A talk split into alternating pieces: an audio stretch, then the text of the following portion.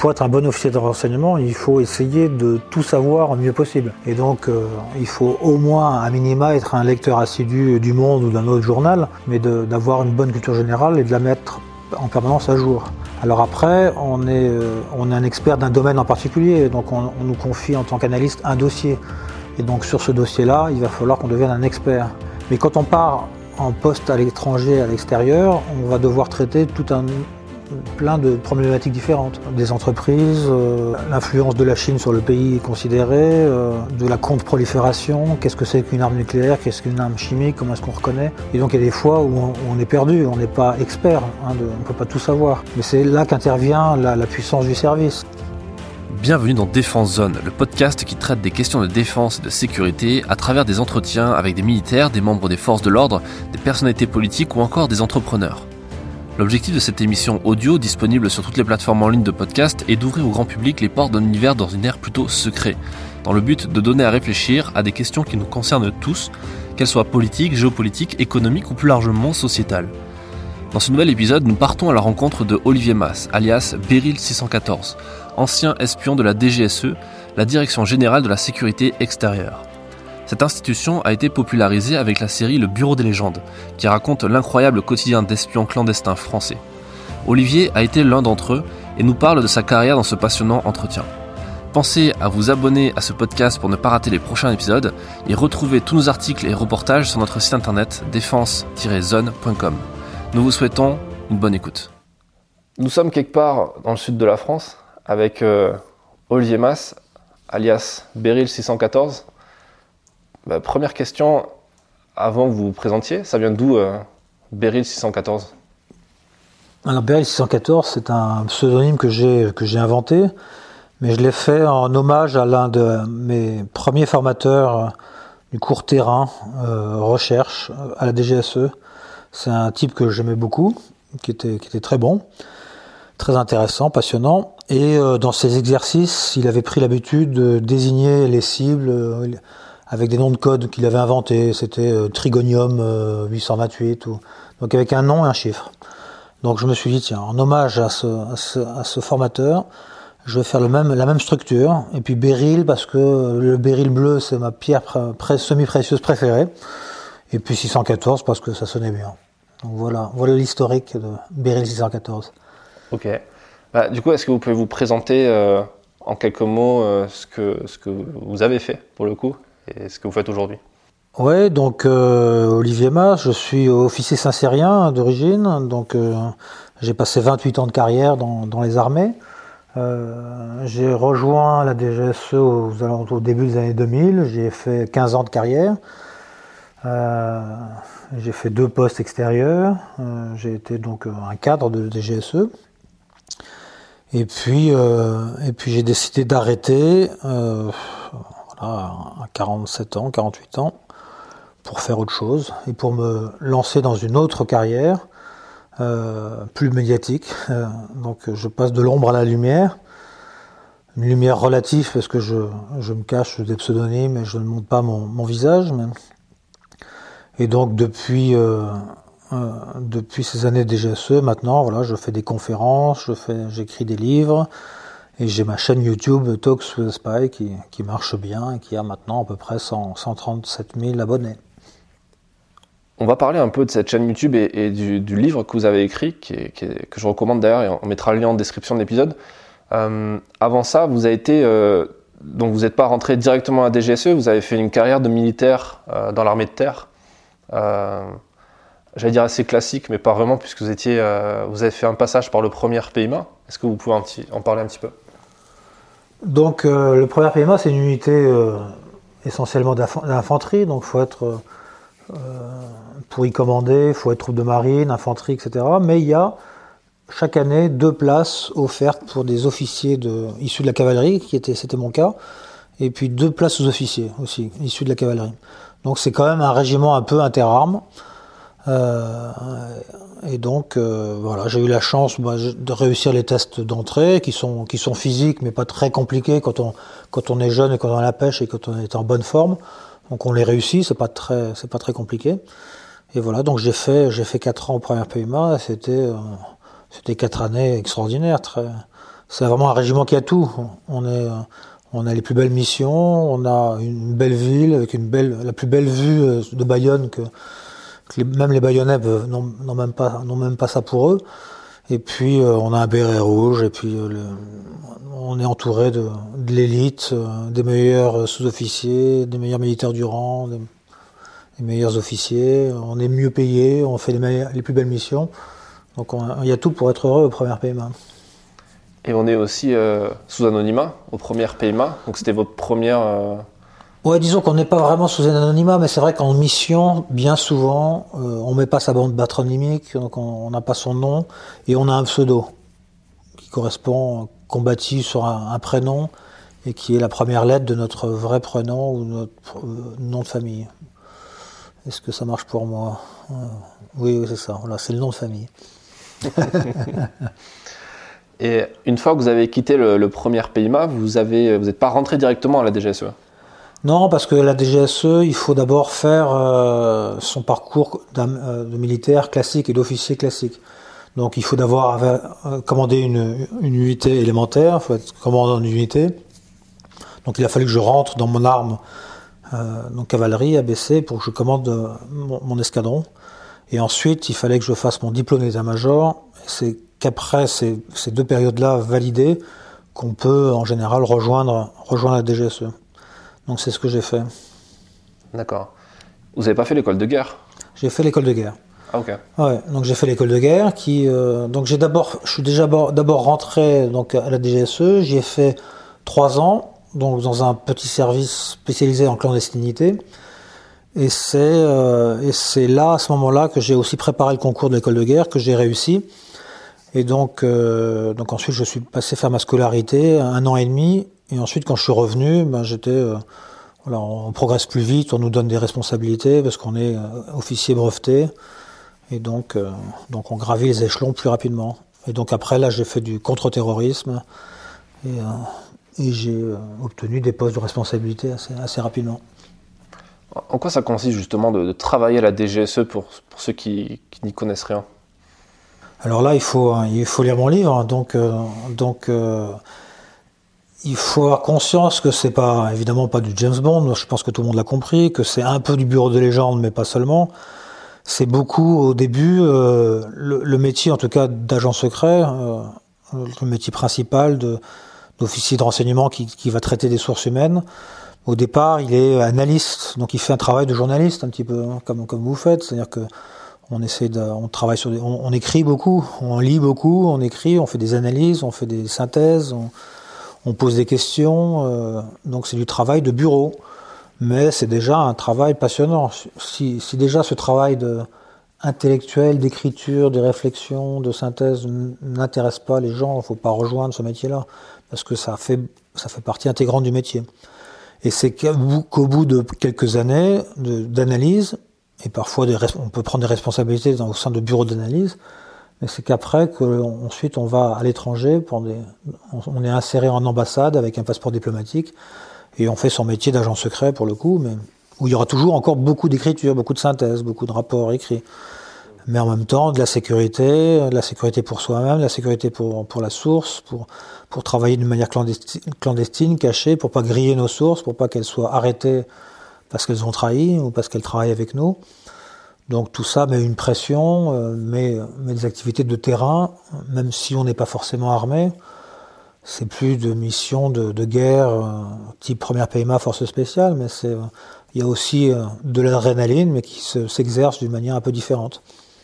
Ça fait pas bizarre justement de passer de première PMA où on part sur des missions très complexes, très peut-être violentes même, physiquement, si vous partez en OPEX au Mali ou quoi, les, exfiltrations, les, interventions, les, tirs, etc., à un travail de, ouais, d'analyse plus derrière un, bureau Oui, mais justement, euh, c'est pas, c'est un métier qui, c'est deux métiers différents, mais c'est, mais on retrouve de l'adrénaline. Et c'est pour ça aussi que j'ai, que je suis allé à la DGSE, c'est qu'à un moment dans sa carrière d'officier, quand on a réussi l'école de guerre notamment, ben on, a beaucoup de postes euh, où on est en état-major, où c'est moins marrant que c'est plus ces, premières années de lieutenant, ou le terrain ou de capitaine, où c'est les armes en avant derrière moi, euh, et c'est l'action sur le terrain. Et je trouvais qu'avec la DGSE, justement, cette, cette partie adrénaline terrain continuait, même si on était euh, commandant, colonel, etc. Donc oui, c'est plus euh, plus la guerre où on tire, mais c'est euh, mais c'est en même temps l'adrénaline, souvent dans les zones de guerre, dans des zones d'insécurité où on fait du contre-terrorisme, dans des villes, on peut être affecté à Bagdad, à Kaboul. Voilà, c'est pas pas des zones de tout repos. Hein, donc on, peut se faire arrêter, on peut se faire exécuté au détour d'une rue, on peut se faire arrêter dans un barrage. Donc il y a quand même encore, encore de l'action. Donc j'étais pas très éloigné de ce que j'ai vécu. Alors j'étais en civil, il y avait des, différences. J'étais isolé, j'étais plus seul. Donc c'est peut-être plus anxiogène, plus, plus dangereux. Parce qu'on plus, on a plus son groupe de combat autour de nous, quoi, avec nos armes, prêts à, à faire feu. Oui, parce que l'armée, le concept de l'armée, c'est qu'un soldat ne peut pas être seul. Il n'est jamais seul, toujours encadré par un trinôme, enfin dans un trinôme, dans une équipe, dans un groupe, euh, une unité. Être un clandestin, euh, c'est-à-dire ne pas être. Euh, vous n'êtes pas censé être là où vous êtes. Et, et en plus, l'État peut se désolidariser aussi de vous. Donc, Alors, jamais, heureusement, jamais complètement. Enfin, on a eu des clandestins arrêtés et l'État fait tout à son possible pour. Il fait partie de l'équipe, donc, on, donc on, on, fait tout pour le ressortir de là. Quoi. Donc, on, on se désolidarise pas. Il n'y a pas d'histoire en disant on vous connaît pas, on n'avait jamais connu. Non, vous êtes fonctionnaire français. On va, va pas le dire à l'extérieur, si votre, pour pas griller votre couverture, pour, éviter que vous soyez exécuté peut-être, parce que les preneurs d'otages ne savent pas que vous êtes euh, un officier de renseignement. Mais on va tout faire pour le, récupérer quand même. vous, avez, euh, vous avez parlé du bureau des légendes. Euh, forcément, quand on parle d'espion, on pense forcément à cette série parce que ça a popularisé un peu la, DGSE. Euh, il y a forcément des choses euh, qui sont fortement inspirées, qui sont peut-être même vraies, qui sont dites dans la série. Euh, donc ce côté-là, par exemple, de, outre l'intrigue autour de, de qui, part dans sa double vie et qui, devient incontrôlable et du coup il y a des problèmes avec sa hiérarchie, il n'y a pas ce côté on, laisse tomber la personne et on, on n'ira pas la chercher ou on ira même peut-être la vendre à l'autre service en face ou vous voyez ce que je veux dire? Oui, alors après dans, dans la série Kassovitz c'est quand même euh, c'est quand même euh, il est allé loin quoi et donc il est euh, il a trahi il a trahi son propre service donc au bout d'un moment dans la réalité pareil enfin la DGSE elle verrait Kassovitz ou son personnage malotru en disant bon bah, ok il, nous a fait chier il nous a craché il nous a envoyé un coup de poignard dans le dos, donc on va pas non plus l'aider beaucoup. Hein. Enfin, donc là, en ce sens, je trouve que la série est réaliste parce que parce que Kassovitz n'a pas joué le jeu du service. Il a été malhonnête. Il a été un traître. Alors après, humainement, on le comprend. Enfin, c'est un mec bien. Hein. Enfin, on l'aime bien. On aime le personnage. Mais il a, il a pas joué franc jeu avec le service et on peut comprendre que le service n'est pas. Et encore, euh, il trouve toujours encore des défenseurs et on essaie de le tirer de là hein, quand même. Il n'est pas complètement abandonné. Donc ça je, trouve ça plutôt bien vu. Hum.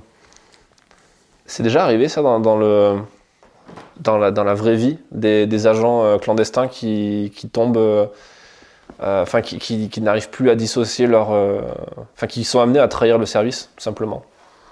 Alors des grosses trahisons, je sais pas, mais enfin en tout cas des gens qui cachent, qui cachent des choses au service. des clandestins qui tombent amoureux d'une femme localement le problème, c'est qu'ils sont sous fausse identité, pas leur vrai nom. Donc, s'ils ramènent leur femme ou leur en France sans le dire au service, comprenez que là, ça pose un problème de, fiabilité de l'agent. Donc, euh, c'est plus possible. Et donc, quand on le découvre, évidemment, le type est viré, euh, le type ou la femme. Hein, voilà. Donc, donc moi, j'ai l'exemple d'un cas en particulier, c'est arrivé. Donc, ça arrive, ça peut arriver. L'erreur est humaine, mais ça arrive très peu. Hein, c'est quand même des exceptions. Et puis, euh, il y a un service de sécurité qui est là pour éviter que si jamais euh, la personne oublie de rendre compte de ce qui s'est passé, euh, on le contrôle et, s'il y, y, a des fautes, elles sont, sanctionnées. Mais ça va jusqu'à que la personne soit virée immédiatement du, service. Ce qui est normal, à mon avis. quand on lit votre livre, au début, vous racontez donc votre arrivée au, sein du service et vous dites que, je vais pas trop spoiler le livre pour inviter les gens à, l'acheter et à le lire, euh, s'il est passionnant, et dedans vous dites par exemple que euh, à chaque fois que vous faites quelque chose, il faut, il faut rendre compte. Et ça va jusqu'à, par exemple, dire avec bah, qui est votre réseau le plus proche, avec qui vous sortez, avec qui vous allez vous marier, ou vous demander l'autorisation même, comme, comme ça se fait à la Légion étrangère, par exemple, si on peut se marier, alors que ça se fait plus depuis longtemps dans d'autres unités. Donc euh, oui, c'est tout à fait vrai. C'est-à-dire que le service de sécurité nous dit, euh, on le sait, dit, voilà, il n'y a aucun problème, vous pouvez tout faire, vous pouvez avoir une maîtresse, euh, mais on doit le savoir. parce que parce que si vous le dites pas, c'est qu'il y a parce qu'on peut très bien être la cible d'un service étranger qui justement va nous mettre une jolie femme qui vient nous draguer et puis et puis on se dit, bah non, c'est bon, j'ai pas la peine, je vais pas raconter mais une histoire intime, le service n'a pas besoin de savoir. La plupart du temps, ça pose pas de conséquences parce que c'est peut-être une vraie histoire euh, d'amour ou de fesses ou je ne sais quoi, mais, mais parfois il y, a, un service derrière et c'est parfois dangereux. Donc euh, on se doit, dans ce métier, de, tout raconter euh, à, son service de, sécurité. C'est la règle du jeu. Ça n'a pas été compliqué à vivre ça pour vous? Bah moi j'étais plutôt euh, gentil garçon et assez, j'ai pas fait de, choses euh, abominables, mais je, alors ça a été compliqué pour moi parce que bon, moi je me suis remarié avec une, une étrangère. Donc c'était tout de suite, j'étais mis dans un chapeau des, des cas difficiles à suivre particulier, particulièrement, parce que normalement il vaut mieux, vaut mieux se marier qu'une française quand on, on travaille dans un service de renseignement français.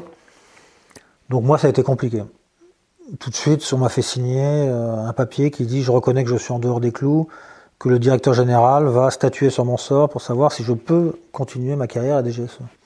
Donc là, ça calme, hein, c'est une pression. Mais d'ailleurs, à mon époque, euh, le directeur général de l'époque était marié à une Britannique, donc, euh, donc je me disais, a priori, ça devrait passer. Bon, puis la nationalité de ma femme ne, posant pas trop de problèmes, ça s'est réglé. Mais oui, c'est compliqué c'est compliqué. Au moment où vous êtes rentré à la DGSE, vous étiez, euh, vous étiez marié, donc euh, première fois. Et euh, dans le livre, vous racontez des, petites anecdotes et on, on, a un peu de, la peine pour vous parce qu'on voit votre mariage qui est en train de, de, prendre, de prendre assez cher. comment vous avez vécu cette période Parce que je suppose que ben, on peut pas se balader dans la rue et dire à tout le monde au, repas de famille, ben, salut, je bosse à la DGSE. Euh, je pense que vous avez, vous avez informé votre femme, vos enfants plus tard. Et comment ça se passe au quotidien, une situation comme ça, et comment on le vit? On peut le prendre à beau côté en disant que c'est un jeu, et sans faire une certaine fierté, de dire tiens, je mens, et je suis, je suis un espion au service de la France, c'est prestigieux, ou je le pense comme, comme étant une fonction prestigieuse, mais j'ai la grandeur de ne, pas le dire et de ne pas faire état de, donc euh, je, mets une serviette sur mon ego et je ne dis pas ce que je fais en réalité. Donc on peut, euh, et c'était un peu mon cas, c'est-à-dire de, s'en faire une certaine fierté, de dire tiens. Après, euh, c'est pas facile parce que parce que du coup, on va se couper des relations, de nos relations amicales. On, se crée peu d'amis à l'extérieur du service et peu d'amis à l'intérieur du service parce qu'on peut pas tellement se voir à la fin du boulot. Ça se fait pas, ça se fait peu. C'est mal vu. Et donc du coup, on a une vie sociale qui devient un peu pauvre parce que parce qu'on peut pas tout raconter. Donc on peut pas. Et donc euh, on est moins attiré vers les autres et vers se, faire de nouvelles connaissances parce qu'on peut pas tout on peut pas tout partager, on peut pas tout raconter sur ce qu'on fait. Donc ça, c'est une c'est une blessure, un manque en tout cas euh, au bout de au bout de certaines années. On s'en rend pas forcément compte quand on est dedans, mais c'est quand on arrête qu'on se dit mince, je suis passé à côté de quelque chose. Et quand vous êtes en mission, et, même pas que quand vous êtes en mission, vous avez, vous avez forcément aussi cette peur qu'il se passe quelque chose, parce que, à la différence des autres militaires, euh, ben, quand vous, à 17h, quand vous rentrez chez vous, euh, c'est pas terminé. Donc euh, comment vous faites pour, euh, pour gérer ce, ce, quotidien? Alors 17h, c'est souvent plus tard, mais... Moi, je caricature. c'est ça. une petite pique amicale pour... On est fonctionnaire, mais souvent, quand on est sur des dossiers en crise on va rentrer à 21h, 22h, on revenir le week-end. Bon, après, quand on n'est pas en crise, les, horaires sont plus, euh, plus acceptables et faciles. Donc, euh, même ma femme et ma deuxième, en fait, en tout cas, disaient oui, tu fais de longues heures, mais au moins quand tu, quand tu reviens à la maison, tu es là et tu ne bosses plus. Parce que, parce qu'on n'a pas le droit de prendre du travail à la maison. Parce que on travaille sur du, secret défense, du confidentiel défense, donc les papiers, les notes secrètes, on n'a pas le droit de les amener à la maison. Donc du coup, quand on rentre, on ferme euh, tous nos secrets dans les armoires fortes et on rentre chez soi et c'est terminé. Et on est un autre, on est, qui on est avec son nom, mais on ne parle plus boulot. Donc ça, c'était, euh, euh, toujours appréciable. Est-ce que le, le travail s'invitait pas chez vous? Parce qu'au final, quand je ne sais pas trop, mais si c'est comme dans, les séries, dans les films, etc., si par exemple vous êtes suivi par un autre espion ou si vous êtes il euh, n'y a pas ce, sentiment de ben, justement d'être toujours sur le qui-vive euh? Je, je pense pas trop. En tout cas, quand on est à Paris, on est très rarement euh, pris pour cible, quoi. Donc, donc on, est, on bénéficie de l'anonymat d'une grande ville. Euh, on est chez soi. Euh, on ne développe pas une certaine parano Non. Quand on voit les histoires des collègues, etc. On pourrait, certains le font d'ailleurs, des gens qui pètent les plombs et qu'on retrouve sous un pont parce qu'ils se sont dit ça y est, tout le monde me suit. Bon, ceux-là, on les met à côté, on dit vous êtes plus fait pour le service, vous avez un, problème psychologique.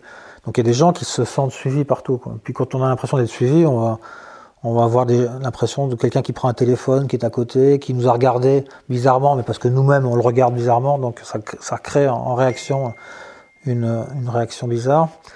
Euh, donc ça arrive.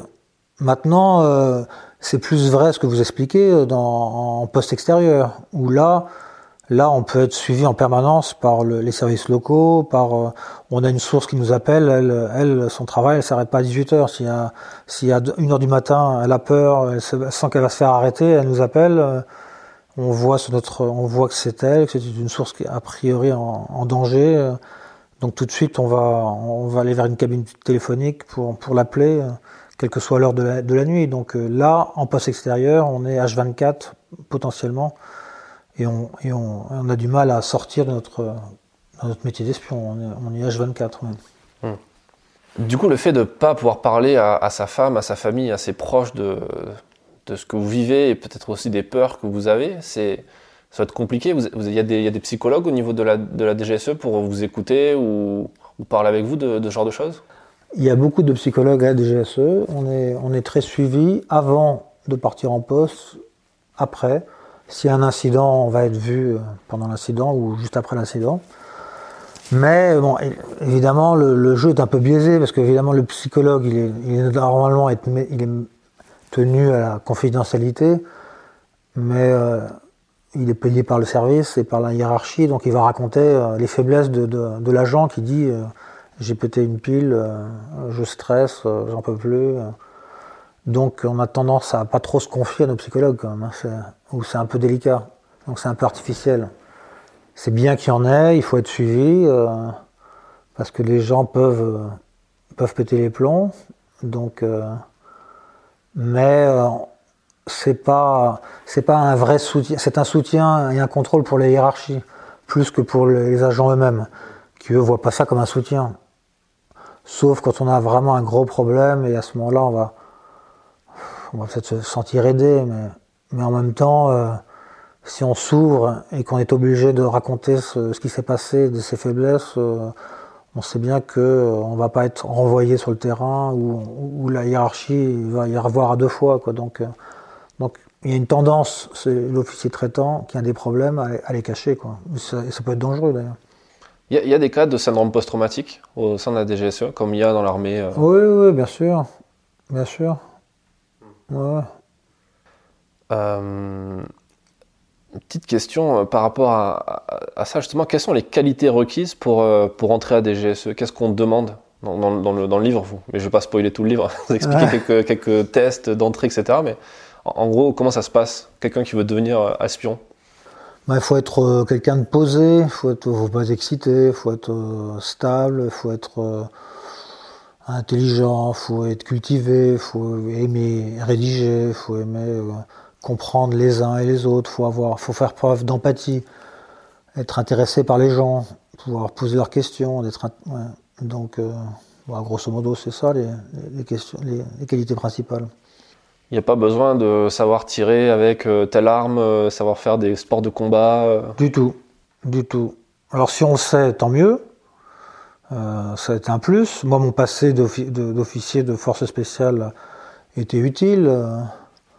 Euh, ça peut être rassurant en situation d'instabilité, quand il faut. Il y a des moments où les postes, les postes de DGSE parfois sont armés, il y a des armes, et donc euh, normalement on n'est pas censé avoir des armes dehors, mais, euh, quand on est dans une zone d'instabilité où il y a peut-être des, talibans ou des, ou des terroristes qui traînent et qu'il faut être armé, si on sait tirer, et il y a des, pour des affectations particulières, il y a des stages au sein du service action pour les officiers traitants pour savoir, pour pouvoir manier une arme d'une manière non dangereuse pour, pour l'agent lui-même quoi, et pour les autres autour. Pourquoi vous n'êtes pas rentré au service action justement avec votre passif de, de force spéciale? Euh, mais c'est des carrières un peu différentes. Euh, il aurait fallu que j'y rentre plus tôt. Et puis en plus, c'est pas ça qui m'intéressait parce que j'avais déjà fait. Donc le côté force spéciale, je l'ai fait au premier PMA et, c'était passionnant déjà en tant que tel, mais j'avais envie d'être euh, officier d'enseignement, j'avais envie d'avoir des sources humaines, de travailler avec des sources, euh, de chercher du renseignement et, le côté force spéciale, je l'avais déjà vécu. Donc c'est pas ça. Donc le service action ne m'a pas intéressé. Euh, je renvoie les, auditeurs sur votre chaîne YouTube Talk with a Spy, on va en parler un petit peu après. Et précisément sur cette vidéo que vous avez fait, je pense que c'est la vidéo la plus vue de votre chaîne, non Sur le service, service action La plus vue, c'est les 5 meilleurs services d'enseignement du monde. D'accord. Mais après, je pense que le service action, il faudra revoir, mais ça doit être peut-être effectivement la deuxième. En tout cas, c'est une de celles qui a le plus marché.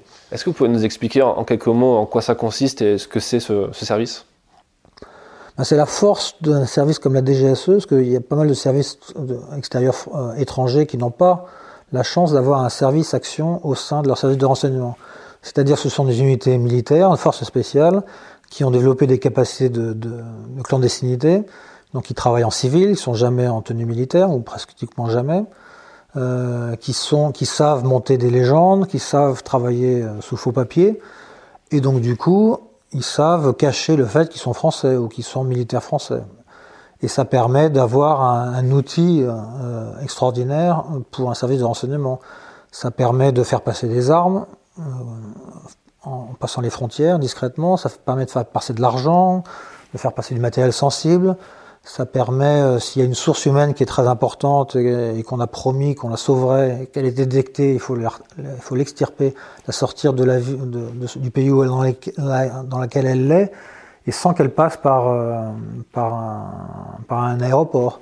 Donc on va pouvoir l'exfiltrer de manière militaire avec une, opération de guerre, type force spéciale, sans tirer des armes, mais bon, on, on l'exfiltre, on la sort. Et ça, c'est une unité comme le service action qui, nous, qui permet à la DGSE de le faire. Donc c'est précieux. C'est une unité qui est composée que de militaires, forcément, ou il y a des civils aussi dans le lot? Il y, a, il y a très peu de civils, ouais, c'est essentiellement des militaires, en tout cas dans les unités de, de, combat. On va trouver des, des civils peut-être dans les états-majors du, du, service action, mais, mais très peu, c'est essentiellement une unité militaire. Et forcément qu'il y aura un passif de, force spéciale ou pas forcément Ça peut être des gens qui viennent d'unités plus conventionnelles? Oui, ça peut être des unités plus conventionnelles. Alors, je suis pas un spécialiste du service action, mais bon, en tout cas, il y a des chasseurs alpins sans problème. Il y a. Euh, ça va. Comme les SAS britanniques, ils recrutent euh, dans le, le SA peut recruter dans l'ensemble des, des, unités, des unités de l'armée française. D'accord. Euh, dans par contre, dans, le, au sein de la DGSE, vous l'expliquez dans le livre, il n'y a, il a pas forcément que des militaires, il y a aussi des civils. Vous racontez des petites anecdotes de, pas de guéguerre, mais de petites, de petits tacles gentils euh, entre les civils et les militaires. Euh, c'est quoi, la, force d'être militaire dans un service comme la DGSE, comparé à être civil? Est-ce qu'il y a des avantages, des inconvénients? Ben, C'est-à-dire que quand on rejoint la DGSE euh, en étant militaire, on a déjà une, deuxième, une première carrière derrière soi, alors que que parfois on a des jeunes officiers traitants qui n'ont connu que la DGSE. Donc c'est pas mal, je pense aussi d'avoir euh, d'avoir une expérience avant. On peut être plus critique, plus la tête aider sur les épaules.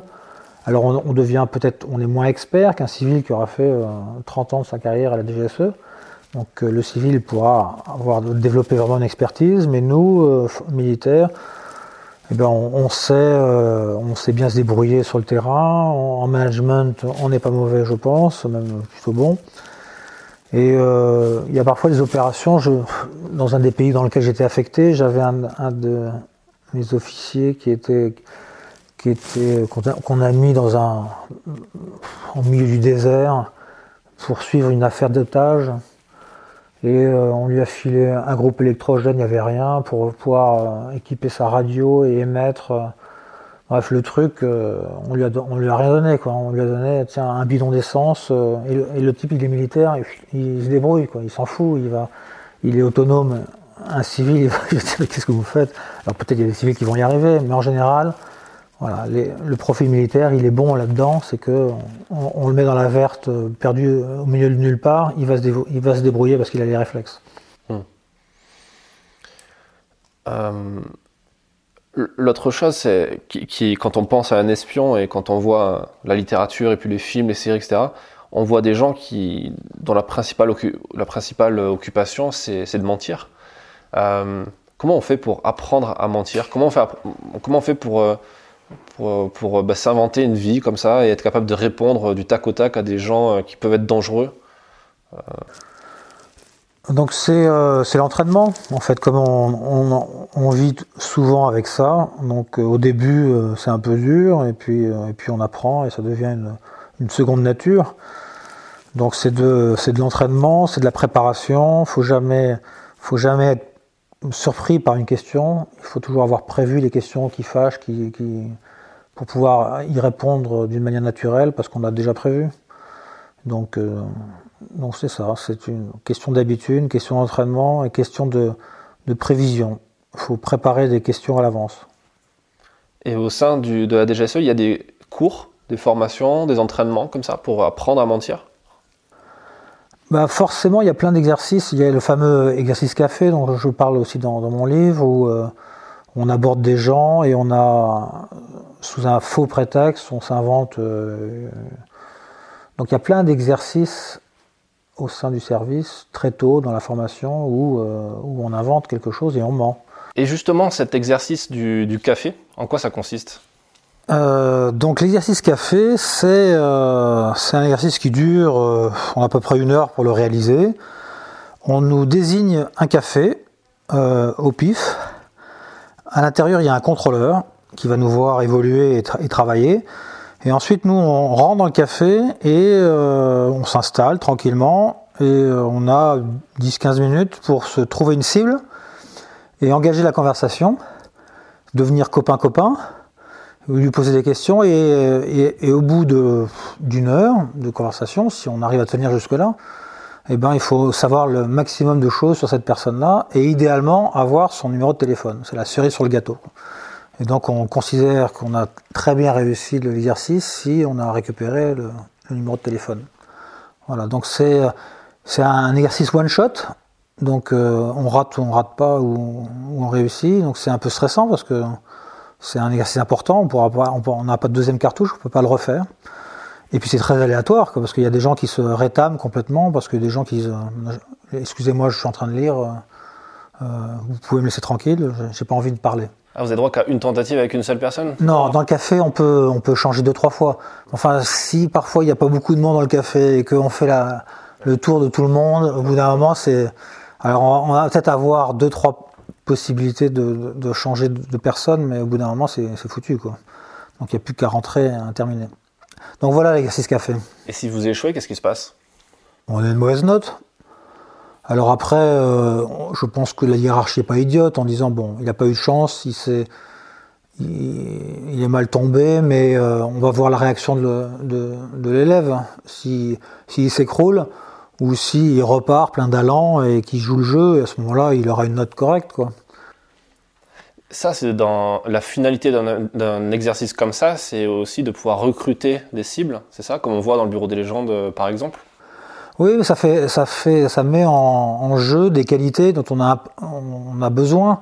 C'est un moment, effectivement, il faut pouvoir rompre la glace, ne, pas être timide, euh, pouvoir aborder les gens facilement, pouvoir avoir du charme ou euh, pousser la confidence, euh, donner envie aux gens de nous parler, de nous raconter leur vie, parce que on a une oreille attentive, parce qu'on est sympathique, parce qu'on a un sourire, parce que on écoute, parce qu'on relance, Voilà, c'est des qualités euh, qu'il faut pour un journaliste aussi, mais ce genre d'exercice, en plus sous contrôle d'un examen et d'un examinateur, c'est bon, c'est excellent. Quelque part, c'est on utilise du coup des techniques de manipulation quand on fait ça.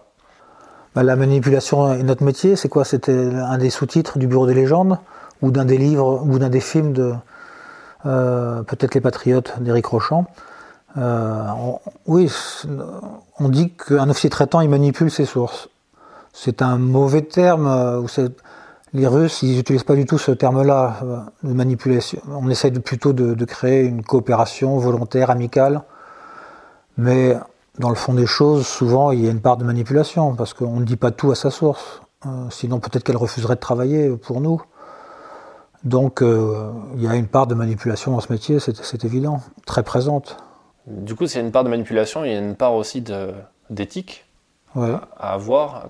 Est-ce que vous vous êtes retrouvé dans une position euh, inconfortable euh, dans le sens où ben, votre éthique personnelle est venue en ligne de compte, en ligne de mire? Moi, je suis quelqu'un avec une éthique forte. Je pense que beaucoup de mes anciens collègues, c'est le cas aussi.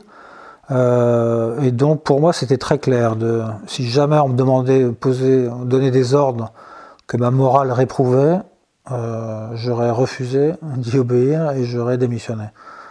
Comme quoi par exemple? Bon, euh, bon, on m'a jamais demandé de tuer quelqu'un, mais ou d'abandonner ou de, de trahir, de, de mentir ou de révéler peut-être quelque chose sur une personne et qu'il euh, l'engage en prison, qu'il l'envoie en prison, par exemple, je ne sais pas, pour la, pour la punir ou pour la manipuler ou pour, pour faire un, travail à trois bandes. Je ne sais pas ce qu'on peut imaginer. En tout cas, jamais, je me suis jamais retrouvé dans ce cas de figure parce que la DGSE, et souvent, il n'y a pas besoin de travailler comme ça. On essaie de ne pas travailler sous contrainte et on essaie de, de, travailler euh, honnêtement, le plus honnêtement possible avec sa source, qu'elle sache ce qu'elle fait, quels sont les risques qu'elle prend, on les prend ensemble, on essaye de voir ensemble comment est-ce qu'on peut réduire ces risques, de manière à ce qu'elles ne se fassent pas détecter, qu'elles se fassent pas, qu'elles tombent pas en prison, qu'elles se fassent pas exécuter, je ne sais quoi. Donc du coup, euh, je trouve que moralement, moi personnellement, j'ai jamais eu de, gros cas de conscience. Pour être un, membre de la DGSE, pour être un agent, je suppose qu'il faut quand même avoir une, sacrée fibre patriotique, parce que c'est quand même super exigeant. Euh, vous pas, pouvez pas vivre votre, votre vie comme vous l'entendez, il y a beaucoup de contraintes. Comment, euh, comment vous voyez ça justement? Comment vous le vivez? Vous, vous, sentez patriote même après avoir quitté la, DGSE par exemple? Ben, moi, je suis très patriote et je pense que beaucoup, que ce soit civil ou militaire, c'est une donnée très importante. On est patriote, on est patriote. Et, effectivement, on, fait, on accepte ce métier et ses contraintes aussi parce qu'on est fier de servir son pays, qu'on veut la meilleure DGSE possible parce qu'on veut que la France soit dotée du meilleur service de renseignement extérieur possible. Et donc ça, c'est une des motivations principales. On dit, d'accord, je vais avoir une vie sociale dégradée, je vais pas, ça va être difficile, il faudra que je mente, mais je le fais pour mon pays et, je suis fier de participer à ce projet et, de faire en sorte que ce service soit, soit grand et efficace et, performant. Donc c'est une donnée importante, c'est clair. Hein. Hmm. Par rapport aux autres services euh, étrangers, euh, comment, comment vous placez-vous euh, la, DGSE parce que, parce que vous avez fait une vidéo YouTube justement sur ça, vous avez fait un classement des meilleurs services d'espionnage étranger. la DGSE est forcément dans le top 5. Ouais. Ah oui. Pourquoi elle n'est pas première d'ailleurs? Non, parce que la première, sans contestation possible, c'est. D'ailleurs, j'ai dit c'est CIA, mais avec son binôme NSA. C'est-à-dire que euh, CIA, c'est le traitement de source, c'est le renseignement humain, et la NSA, c'est le renseignement technique. Et donc les moyens des États-Unis sont tels que c'est que c'est vraiment le service qui est le mieux renseigné au monde. Et, euh, et donc ils sont ils sont de très loin les plus puissants sur la Terre, sans, problème. Donc c'est avec euh, avec peut-être des critiques qu'on peut leur faire, peut-être que en, en qualité-prix, c'est peut-être pas le meilleur. Et peut-être que la DGSE est pas mal placée parce que parce qu'on y met les moyens qu'on y met, forcément compté parce qu'on est une puissance moyenne, hélas maintenant, mais, euh, mais avec ça, on obtient des résultats tout à fait honorables, alors que la, DGSE, la, la CIA, elle, c'est des, des, des, millions de dollars qui sont, qui sont investis chaque année et, à des hauteurs qui sont fois, fois 20, fois 30 par rapport, par rapport à la DGSE. Donc forcément, on obtient des résultats qui sont, qui sont hors du commun, avec des défauts, avec des, erreurs, avec, des, avec parfois des officiers traitants américains dont le, niveau moyen est peut-être pas très bon, euh, avec des faiblesses. Mais c'est quand même un, marteau, enfin une puissance euh, inégalée. Justement, ce service de renseignement américain, quand vous étiez euh, à la DGSE, comment c'était perçu? C'était euh, des ennemis ou, des alliés? Non, pour la DGSE, c'est clairement des alliés. Clairement des alliés. En tout cas, il y a un domaine en renseignement où on coopère beaucoup avec l'étranger, et c'est le domaine du contre-terrorisme. Et en matière de contre-terrorisme, notre meilleure coopération, c'était avec les Américains. Ils appréciaient beaucoup ce qu'on était capable de leur apporter, nos sources humaines, nos expertises sur des terrains qu'ils connaissaient mal. Même du temps de l'État islamique, euh, je trouve que la DGSE avait plus de sources humaines dans Raqqa, au cœur de l'État islamique, que, n'en avaient les Américains. Mais nous, on n'avait pas cette capacité euh, technique aussi forte, euh, cette capacité d'observation avec leurs drones, de pouvoir avoir pratiquement H24 des caméras sur les gens, sur les immeubles, sur les gens qui sortent, suivre suivre les, cibles. Euh, et donc ça, je pense qu'il euh, y a eu un binôme qui a été fait entre des, travaux de coopération entre CIA et DGSE qui ont été extrêmement performants. Donc, euh, donc on a beaucoup et on travaille toujours, me semble-t-il, beaucoup avec la CIA manière et la NSA d'une manière très étroite. Maintenant, on sait très bien que la CIA travaille beaucoup sur nous, contre nous aussi. Enfin, L'ambassade des États-Unis à Paris, elle est placée tout près de, l'Elysée, et donc son, ambassade est truffée d'antennes. Donc il nous écoute et il cherche à, capter nos secrets. Donc c'est aussi un concurrent d'une manière économique. C'est très clairement un concurrent. Donc voilà, c'est un partenaire, notre premier partenaire, et c'est aussi un concurrent. C'est amusant quand même cette, euh, cette dualité comme ça entre partenaires concurrents. Euh, on a pu le voir par exemple sur l'affaire Alstom dernièrement. Où je ne vais pas rentrer dans le détail parce que ce n'est pas forcément le sujet de, de, cet entretien, mais euh, je renvoie les, gens qui nous écoutent sur, euh, sur cette affaire-là parce qu'il y a des trucs intéressants. dans votre top 5, il y a, qui d'autre en, en, renseignement, étranger qui, ont du poids? Donc évidemment, le MI5, les Britanniques qui sont, qui sont dans le monde occidental qui sont au creuset, qui nous ont tous formés au départ. Quoi. Parce que la DGSE, elle est issue du, deuxième bureau, de, mais en même temps aussi de, du BCRA, donc des renseignements euh, de la France libre, euh, les services de la France libre, le général de Gaulle, c'était le colonel Passy à l'époque, a créé le BCRA, et la formation a été britannique.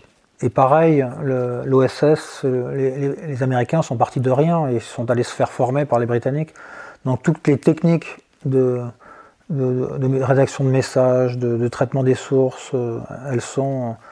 On est tous formés sur le même creuset. Les Canadiens et les Australiens, c'est pareil. Donc, euh, donc ceux qui sont au cœur du savoir-faire, alors je ne parle pas des, Russes hein, qui ont euh, leur école à part, mais dans le monde occidental, les Britanniques sont au cœur de l'origine. Et ils, ont ça dans le sang, ils font ça. Et c'est plus prestigieux, encore plus que chez nous. Euh, ceux qui sortent de Cambridge et d'Oxford, les, têtes de promo, ils vont dans les services de renseignement avant d'aller euh, aux affaires étrangères. Alors que ce n'est pas le cas encore en France. Donc, euh, c'est parce que nous, on a peu eu James Bond, c'est ça?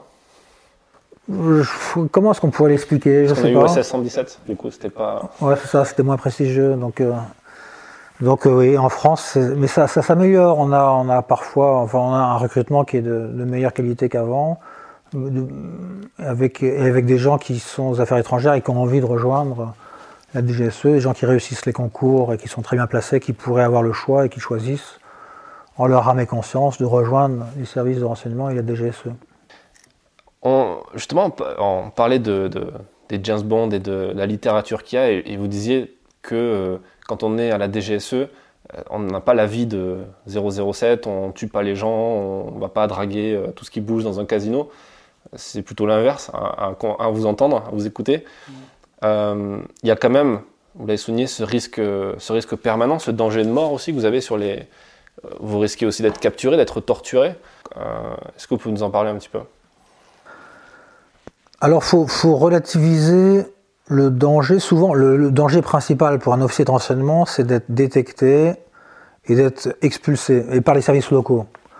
Parce qu'ils n'ont pas envie qu'on travaille euh, dans leur dos, qu'on leur cache des choses, ou qu'on s'approche un peu trop près sur des, secrets qui sont très sensibles pour eux.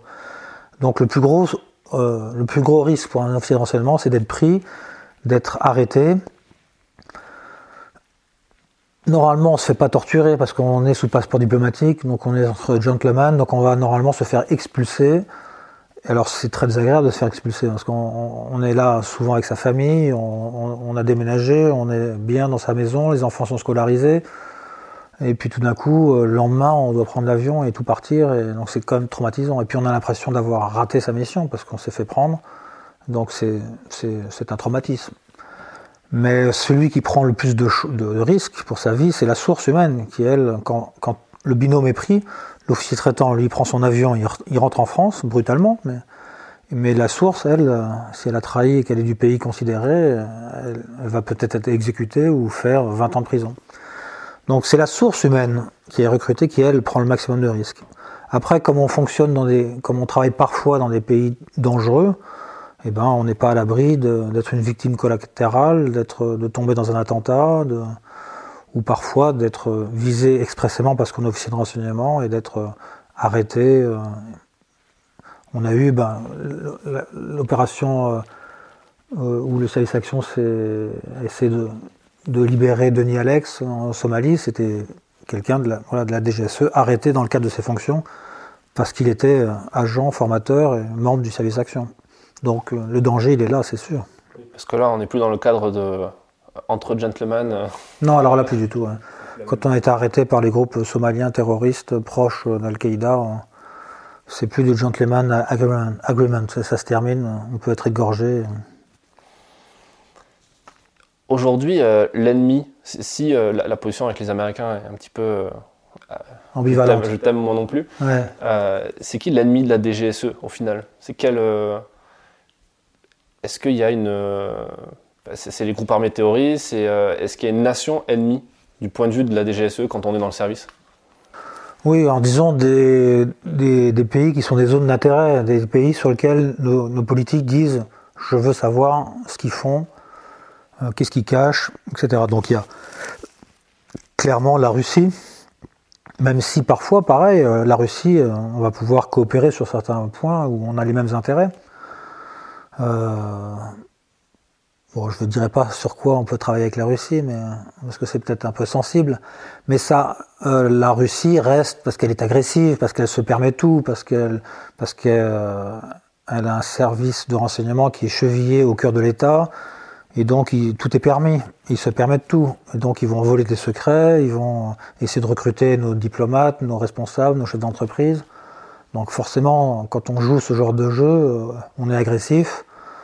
Et donc, euh, bah donc c'était un adversaire. Donc il faut se méfier. Et ça, ça l'a été depuis la guerre froide et ça l'est toujours actuellement, fortement. Et je pense que pour les 10-20 ans qui viennent, euh, ça va rester là. Donc la Russie restera un sujet majeur. Bon, après, euh, la Chine, évidemment, la Chine fait peur. La Chine, c'est un objectif aussi, une première puissance qui inquiète qui est loin de là une démocratie, qui joue euh, tout seul dans son coin. Euh, donc la Chine, pareil, ça fait partie des pays qui, nous, intéressent. On voit la Turquie, les relations sont exécrables entre la Turquie et la France. Forcément, ça a une conséquence pour un service de renseignement. Le pouvoir politique va dire je veux savoir ce que font les Turcs. Donc il va falloir que la DGSE elle travaille sur les Turcs, qu'elle développe un réseau de, sources humaines. Donc la Turquie, je pense que la Turquie c'est plus euh, je ne sais pas si dans 10 ans, 20 ans, ça sera toujours la même chose. Mais... Et la Turquie n'était pas un sujet tant que ça il y a 10 ans, il y a 5 ans. Maintenant, avec la montée d'Erdogan et les relations difficiles avec l'Europe et la France en particulier, fait que la Turquie, on y fait un effort, on fait un effort certain.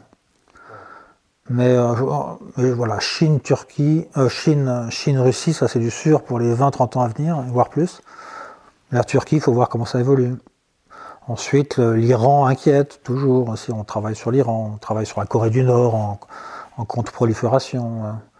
Donc il y a des pays comme ça qui sont des, têtes de gondole et des valeurs sûres.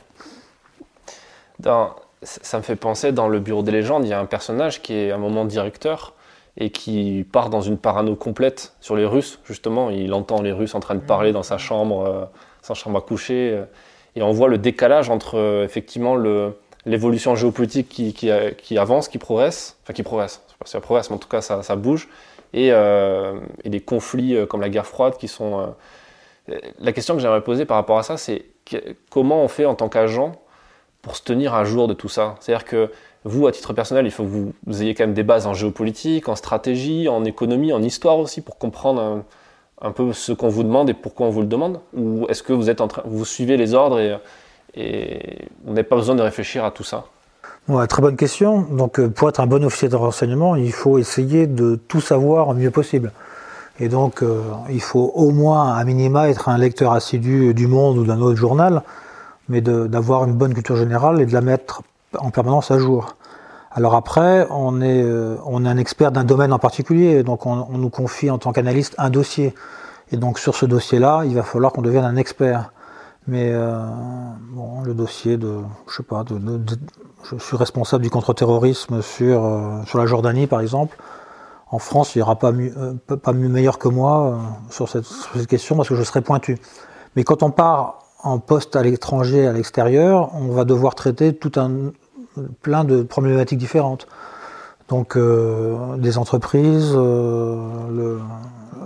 l'influence de la Chine sur le pays considéré, de la contre-prolifération, qu'est-ce que c'est qu'une arme nucléaire, qu'est-ce qu'une arme chimique, comment est-ce qu'on reconnaît.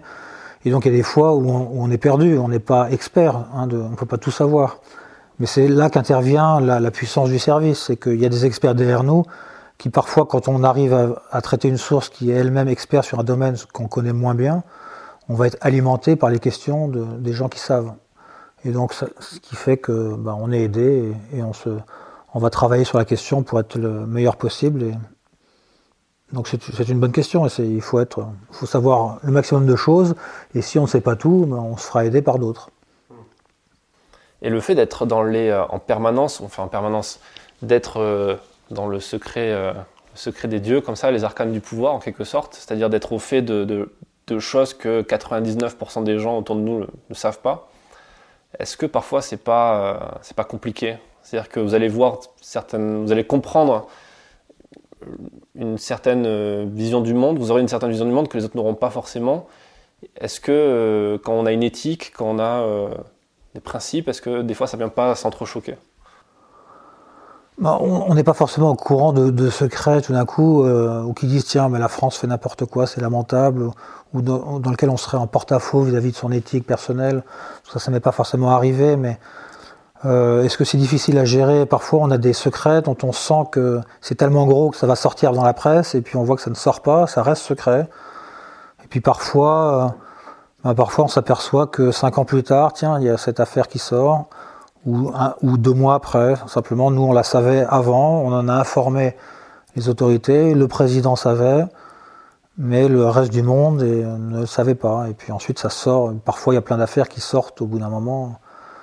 Mais l'important d'un service de renseignement, c'est de pouvoir informer en avance le moment où il faut prendre les bonnes décisions euh, avant que le secret soit connu. Et, donc euh, c'est ça, c'est ça, l'art du, de l'officier de renseignement, c'est de savoir un peu en avance des autres. Mais parfois, il y a plein de secrets qui, qui tombent et qui ne deviennent plus des secrets, qui deviennent de l'information connue bien souvent, et ça arrive souvent dans une carrière, c'est qu'il y a plein de choses qu'on savait avant. Il dit tiens, ça sort. les gens, les gens se, sont effrayés, ils disent qu'est-ce qui se passe? Ils disent, bah, On savait ça, il y a trois mois. Est-ce qu'on n'est pas tenté à ce moment-là, quand on a l'information euh, sous les yeux, de, bah, de faire euh, comme Snowden, de, faire, de devenir un lanceur d'alerte et de, d'avertir les gens? Bah, Donc là, on refuse, euh, oui, on, on, abandonne le système et on et on est un peu un traître. Alors j'ai lu beaucoup de respect pour Snowden. Je trouve que j'ai lu son livre aussi, que j'invite aussi vos auditeurs à, lire. C'est un très bon livre. C'est quelqu'un de très honnête, je pense, foncièrement honnête, et qui pose des bonnes questions. Et même moi-même, j'ai revu un peu certaines de mes positions à, l'aune de, ce livre. Donc, euh, Quelle était la question au départ? Je me perds. est-ce que, est que vous vous êtes pas dit à un moment, ben là, euh, quand on voit en plus quelqu'un comme Snowden euh, qui, qui, saute le pas et qui prend les risques, tous les risques pour, euh, pour, pour devenir un traître à l'échelle, enfin, par rapport à ses supérieurs, mais à devenir un lanceur d'alerte pour, pour le reste du monde, est-ce qu'on n'a pas envie de faire pareil? Bah, Snowden, il, met en avant un, phénomène important ou un système en place et donc il choisit de le révéler, mais nous, les petits secrets, si on n'est pas capable de tenir les secrets, et, qui ne sont pas des secrets qui menacent la stabilité du monde ou qui, qui menacent la, moralité euh, à l'échelle de l'univers et de l'universel, nous, c'est des secrets qui, qui, qui, qui sont euh, consubstantiels de notre métier, d'informer et de garder les secrets. Si on n'est pas capable de garder un secret, et qu'on est tout le temps tenté d'aller appeler un, ami journaliste pour tout raconter, on change de métier, hein, c'est pas possible. Donc, euh, enfin non, je pense pas que ce soit difficile. Et si c'est difficile, il faut changer de métier. En tout cas, vous n'avez pas eu ce cas là, vous Non, non. Alors maintenant, je, maintenant, je dis beaucoup plus de choses, mais, mais les années ont passé, je, et je me surveille sur ce que je peux dire et ce que je ne peux pas dire. Mais quand on fait ce métier-là, non, on garde ses secrets, et ce secret, il est pour sa hiérarchie, pour ses chefs, pour, son, pour le pouvoir politique qui nous emploie. Alors justement, vous avez fait le choix de, quitter l'institution et, euh, et, de devenir youtubeur. Juste dans cette phrase, il y a des choses qui vont pas en fait. Euh, on sursaute. C'est sûr que là, comment ils ont réagi la DGSE quand ils ont vu votre chaîne YouTube? Alors j'ai fait le chouchou quand même un profil un, peu atypique, même si. Et donc euh, j'avais fait le choix de ne pas leur demander l'autorisation. Parce que si j'avais demandé, je pense qu'ils auraient dit non. Qu'est-ce n'importe quoi. Ou alors qu'ils auraient fait, tiens, d'accord, pourquoi pas, on va le faire ensemble. Et, donc tout aurait été contrôlé. Euh, donc j'ai fait le choix de ne pas leur dire.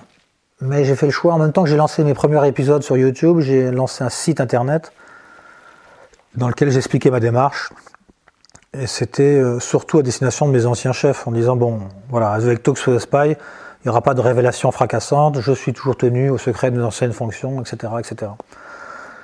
Et donc, au départ, eh bien, ils ont halluciné. Qu'est-ce qu'il nous fait, Olivier Mass Il nous fait une chaîne YouTube, n'importe quoi.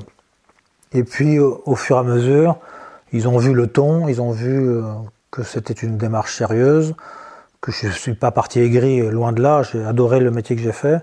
Et donc je faisais plutôt une bonne publicité pour la DGSE, parce que je montrais un peu la réalité des choses, et, je sais ce que je peux et, ne pas, dois pas dire, ce que je dois cacher. Donc euh, voilà, une, surprise au départ, et puis ensuite euh, ça, ça s'est mieux passé. Quand, vous avez quitté le, service, vous n'avez pas signé un document qui dit que vous n'avez pas le droit de parler justement de votre ancienne activité, ce genre de choses? Oui, alors, euh, oui, absolument. on nous fait c'est tellement le, les avocats ou les juges, enfin, ou la, légalité qui reste et qui, qui, se met en place au fur et à mesure à DGSE les années après années, et à chaque fois avec une affaire euh, force euh, la réadaptation des règles, ce qui fait que dans sa carrière, moi j'ai dû faire signer euh, trois, quatre fois des, pages et des pages de documents que personne ne lit comme, comme un contrat de téléphone pour avoir son téléphone. Ils m'ont dit filez-moi votre mon téléphone portable, je, je, signe ce que vous voulez. Qui, qui lit euh, les 12 pages. De... Donc du coup, j'ai vraiment lu en diagonale tout ce que, tout ce que j'ai signé. Je sais plus ce que j'ai signé. Donc peut-être, sans doute, je, je pense qu'il y a, il y a des fois, oui, des choses euh, qui doivent se dire, on ne doit pas parler de, ce qu'on a fait euh, à l'extérieur.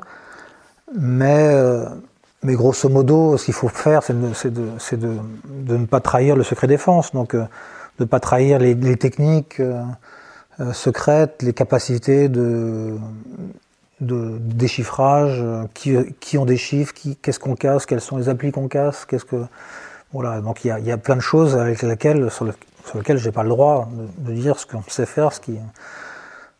Donc c'est ça la réalité des choses. C'est pas pas un non catégorique sur tout, mais c'est euh, c'est pour ça que c'est compliqué. C'est un exercice de somnambule, de funambule. Pardon. Et euh, sur cette chaîne YouTube, justement, vous avez quand même réussi à, sortir beaucoup de contenu euh, et du contenu de qualité, parce que vous, donnez, des, vous donnez des informations qu'on ne trouve pas ailleurs. Euh, comment vous faites justement pour, pour trouver cet équilibre entre bah, ce que vous pouvez dire, ce que vous pouvez pas dire, sachant que quand on voit des séries comme Le Bureau des légendes qui dévoilent beaucoup de choses, vous partez du principe qu'une fois que c'est dans le Bureau des légendes, vous pouvez en parler sur la chaîne YouTube ou, est-ce que c'est complètement différent? Non, bonne question encore. Mais c'est du, c'est, c'est une habitude, c'est, c'est savoir ce qui est sorti, ce qui a été dit dans la presse. Alors parfois, par exemple, il, est sorti dans la presse pas mal de choses sur les opérations homo. Et euh, donc, c'est pas aussi simple que ça. C'est-à-dire que c'est pas parce que c'est sorti dans la presse que je vais pouvoir le dire, parce que moi, c'est différent. Sinon, vous le confirmez. Bah, c'est ça, voilà. voilà. Donc, euh, c'est exactement ça. Parce que moi, je suis un ancien ADGSE. Donc, si je le dis, c'est pas pareil que si c'est un journaliste qui le dit. Donc, je peux pas me fixer cette règle-là. Donc, euh, c'est vraiment du cas par cas. Je dois sentir les choses. Je dois me dire, ok, ça je peux, ça je peux pas. Il faut parfois être flou, il faut pas donner de, de date, de pays, il faut pas ramener des opérations précises, il faut pas citer des gens, voilà ce genre de choses. Alors parfois je peux me planter, mais sur mes vidéos, je, jamais, alors que si je franchissais la ligne, je pense pas qu'ils les regardent forcément toutes mes vidéos, mais, mais sur les vidéos les plus sensibles, sur le service action par exemple, euh, on peut, on peut m'appeler en disant tiens, euh, là il y a un problème. Hein, mais en fait, sur le service action, il n'y a pas eu de problème, et, et sur les autres aussi. C'est pas arrivé encore que vous non. avez un coup de fil euh, Non, non. Mon livre, ça a posé beaucoup plus de problèmes, mais euh, parce que c'est de l'écrit, parce que peut-être qu'en France, on est quand c'est écrit sur du papier, il y a le prestige de, l'écriture, du livre, qui fait que lorsque c'est écrit, on a l'impression que là, le secret est éventé, alors que si je le dis sur YouTube, alors que on peut revoir les, les vidéos euh, inlassablement pendant 10, 20, 100 ans aussi, c'est aussi permanent qu'un livre. Mais ça fait moins peur, on a l'impression que c'est plus éphémère. Oui, on se dit peut-être que la vidéo, on peut la supprimer, alors que le livre, euh, c'est compliqué. Voilà, peut-être. Encore que c'est vraiment tout ce qui a été imprimé une fois dans, dans, le réseau euh, se retrouvera de toute façon par des gens qui savent faire. Ça ne s'efface plus. Rien ne s'efface, hélas, complètement. La, chaîne YouTube, elle, est, elle, a connu un succès euh, assez rapide au final, parce qu'aujourd'hui, il y a combien d'abonnés? 137 000 ou 136 000, oui. Euh, je mettrai en description le lien, donc c'est la, chaîne Talk to the Spy, Talk, Talk with the Spy. Et euh, Talks. Ouais.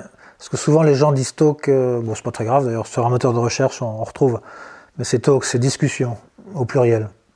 Parce qu'il y a plusieurs vidéos, il y a plusieurs discussions avec l'espion. Comment elle est venue l'idée de faire la chaîne YouTube? Ouais, je sais pas d'où c'est. Lors de mon, ma dernière affectation, en me disant tiens, je vais arrêter la DGSE, qu'est-ce que j'aurais envie de faire après? Et comme j'ai toujours fait, j'aime raconter des histoires, j'aime filmer, j'aime faire du montage vidéo, des choses que j'avais plus tellement de, c'est des loisirs, j'avais pas tellement de temps de le faire quand j'étais en activité. Donc c'était vraiment, c'est venu naturellement. Je me suis dit tiens, j'ai envie de raconter mon, ancien métier d'une manière différente, et puis de le mettre en image, en vidéo. Et donc, euh, donc je me, je me suis dit tiens, j'ai tous les savoir-faire pour ça, j'ai tout le contenu, et je sais faire, je sais monter. Donc après, j'ai regardé des tutoriels sur YouTube sur comment est-ce qu'on monte une chaîne, comment on trouve plein de choses formidables, comment est-ce qu'on fait, se fait connaître.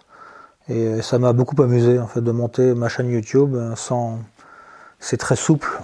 On est tout seul et on peut produire et diffuser au monde entier un contenu euh, qu'on espère de qualité. Et donc ça c'est passionnant à faire. C'est très. Il y a un vent de liberté pensez que les autres services étrangers euh, regardent? Votre chaîne, sont abonnés Il y a un mec au, FSB qui, euh, qui, est abonné à votre chaîne YouTube En tout cas, je sais que la première année, euh, je me suis fait aborder par, par un espion israélien, par un, russe, et qu'on essayait de voir si on pouvait pas me recruter. Quoi. Comment vous avez su que c'était des espions? Bah, ça, on les, on les reconnaît avec le métier, on les sent venir. Pourtant, ils ont essayé d'être discrets. Hein, donc, ouais.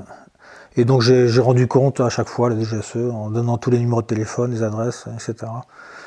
Donc euh, et puis maintenant ça ça ça n'arrive plus parce que le on est intéressant les premières années parce que on a encore tout euh, tout est frais, euh, tous nos contacts, tous les gens avec qui on travaillait sont sont, sont là.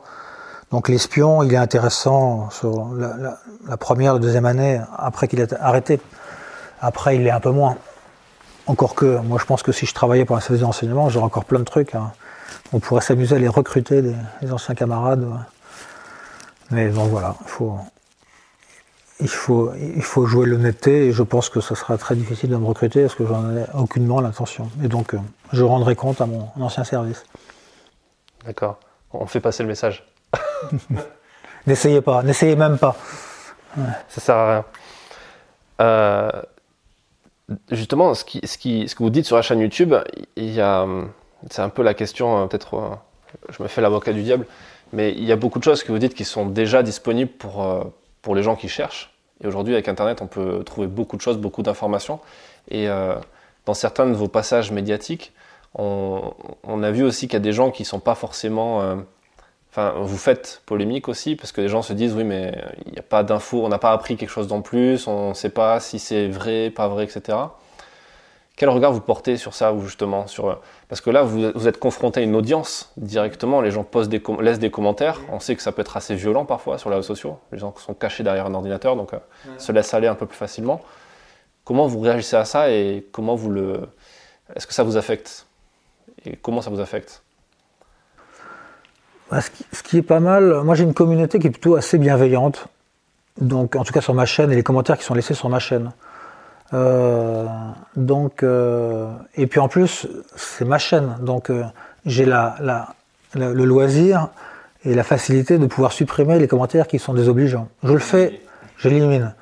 Et alors, je peux éliminer le commentaire, ou si la personne m'a vraiment agacé, je l'élimine à vie de ma chaîne YouTube. Et s'il veut laisser à nouveau des commentaires, il faudra qu'il se crée un nouveau un profil pour pouvoir redéverser des, des insultes. Mais ensuite, après, j'ai envie d'avoir des contradicteurs. Je veux les gens qui sont pas d'accord avec moi, je trouve ça très bien. En fait, je supprime ceux qui sont insultants, qui sont qui sont grossiers, qui ont des, gros mots, etc. Donc ceux-là, banni à vie. Mais ensuite, s'il y a des attracteurs et des gens qui disent c'est n'importe quoi, ou... j'aime bien laisser des gens, ce type est un fake, euh, n'importe quoi, c'est nul. Je vais le laisser, ça, pourquoi pas. Et d'ailleurs, parfois, je me suis, je suis défendu, j'ai même pas besoin de me défendre moi-même. C'est des, c'est des, gens de ma communauté qui disent n'importe quoi, on l'a vu partout, dans les journaux.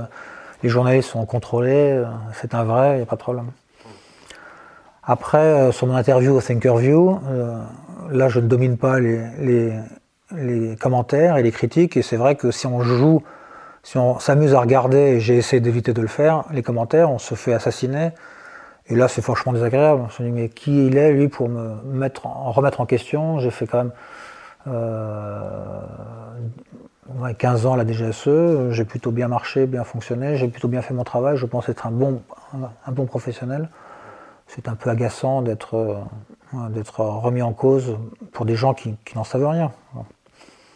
Et qui font ça d'une manière cassante, bête et agressive. Ouais, et très courageuse aussi. Ouais, bah c'est facile, c'est ça.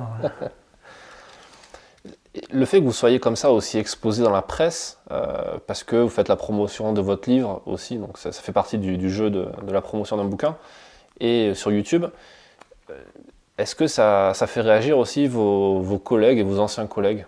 Parce que vous n'êtes pas le premier euh, membre de la DGSE à, sortir de l'ombre pour exposer certaines choses dans les, sur les médias. Si on tape DGSE sur YouTube, on va trouver beaucoup de choses. Comment ça se passe à ce niveau? Bah déjà, euh, moi j'ai quitté le service et je, me suis donné comme règle de ne pas reprendre contact avec mes anciens collègues qui y sont encore. Bon, malgré tout, j'ai quand même quelques contacts, donc j'ai quelques retours. Et euh, bah, la DGSE, c'est un endroit varié avec une multitude d'opinions. Donc euh, je pense que la majorité est plutôt bienveillante à mon égard, en disant bon, c'est bien ce qu'il dit, il n'y a, pas de, a pas de bêtises, il n'y a pas de trucs faux, il a pas. Après, il y a un certain nombre qui, euh, qui voient ça d'un mauvais œil en disant il joue pas le jeu, c'est malhonnête, il en parle, alors que nous, on doit, fermer notre gueule, et lui, il s'exprime. Euh, donc il y a certaines, une certaine catégorie, certains officiers traitants qui sont agacés par ma démarche. Et je le comprends, et je trouve ça normal d'être agacé. Je, je, trouve c'est normal qu'il y ait ces deux types d'approches. En règle générale, comment vous percevez le, que, ce, que, ce que pense votre audience et euh, alors pas les journalistes ou les gens qui vous interviewent, mais euh, quand vous parlez d'espionnage comme ça au, plus grand nombre, c'est quoi qui revient le plus? Qu'est-ce qu'est-ce que qu'est-ce que ça suscite chez les gens qui peut peut-être vous surprendre? Ouais, bonne question, mais est-ce que ça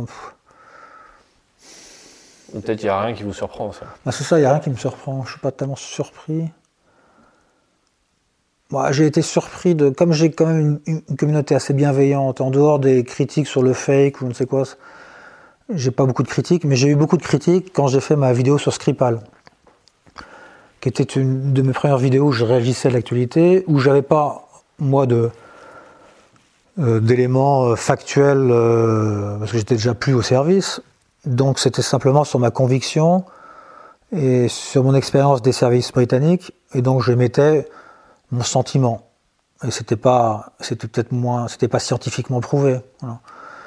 Et puis, et puis je suis tombé sur une armée de, de pro-russes téléguidés plus ou moins, euh, inconsciemment ou non, mais, euh, mais c'était euh, des, des, dizaines et des dizaines de, de, profils qui, qui devenaient très agressifs à mon égard et qui reprenaient une argumentation très, très russe, qu'on retrouvait la même chez les officiels russes, dans les ambassades, dans les organismes internationaux, etc. Donc ça, ça m'a surpris, cette violence, cette réaction comme ça. Et là, je sens que sur Internet, les positions russes sont très surveillées et très défendues. Et, au niveau de l'image qu'a la DGSE de, l'extérieur, justement, est-ce que, y a quelque chose qui vous surprend par rapport à ça ou comme c'est un milieu très secret, euh, ça laisse place à beaucoup de fantasmes?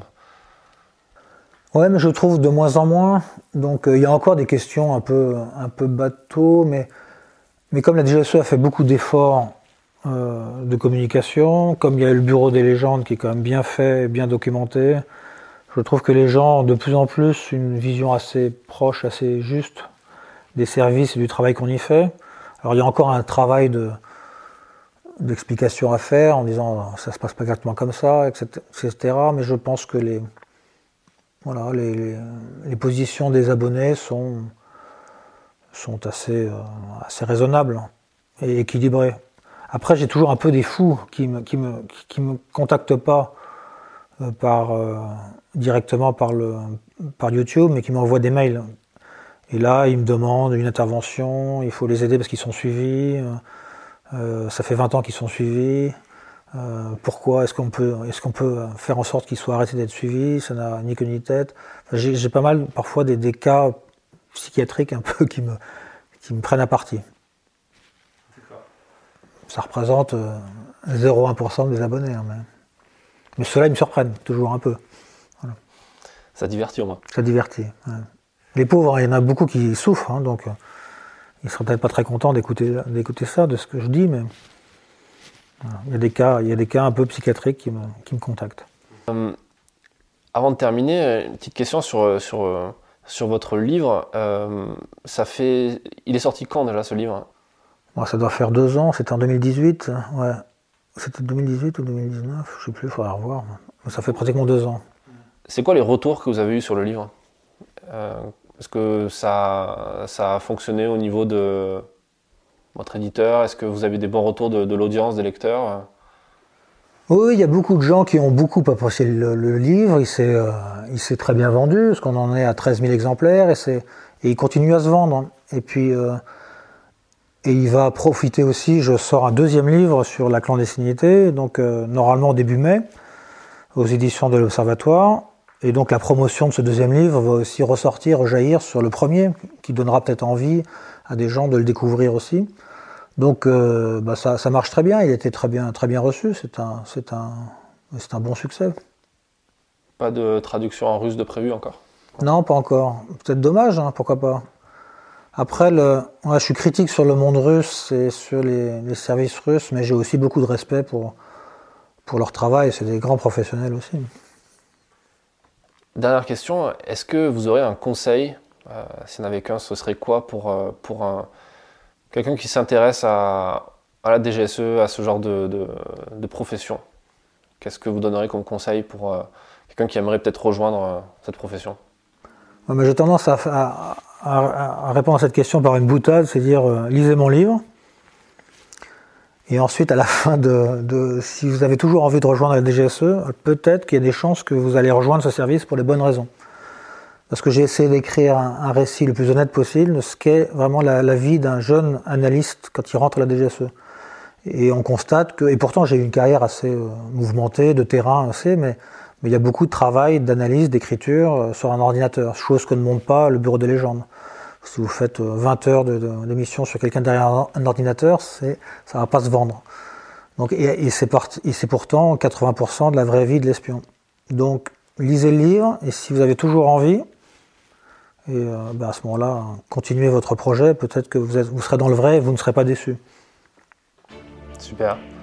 Euh, donc je, renverrai les gens sur nos auditeurs sur, votre chaîne YouTube qui, sera en description. Bah, merci pour cet échange et, et à bientôt. De rien, à bientôt. Merci d'avoir écouté cet épisode jusqu'à la fin. S'il vous a plu, partagez-le autour de vous et abonnez-vous au podcast pour ne pas rater les prochains. Défense Zone, c'est aussi un magazine en ligne et en papier, disponible sur le site internet défense-zone.com. Rendez-vous en description pour plus d'informations et à très vite dans un prochain épisode.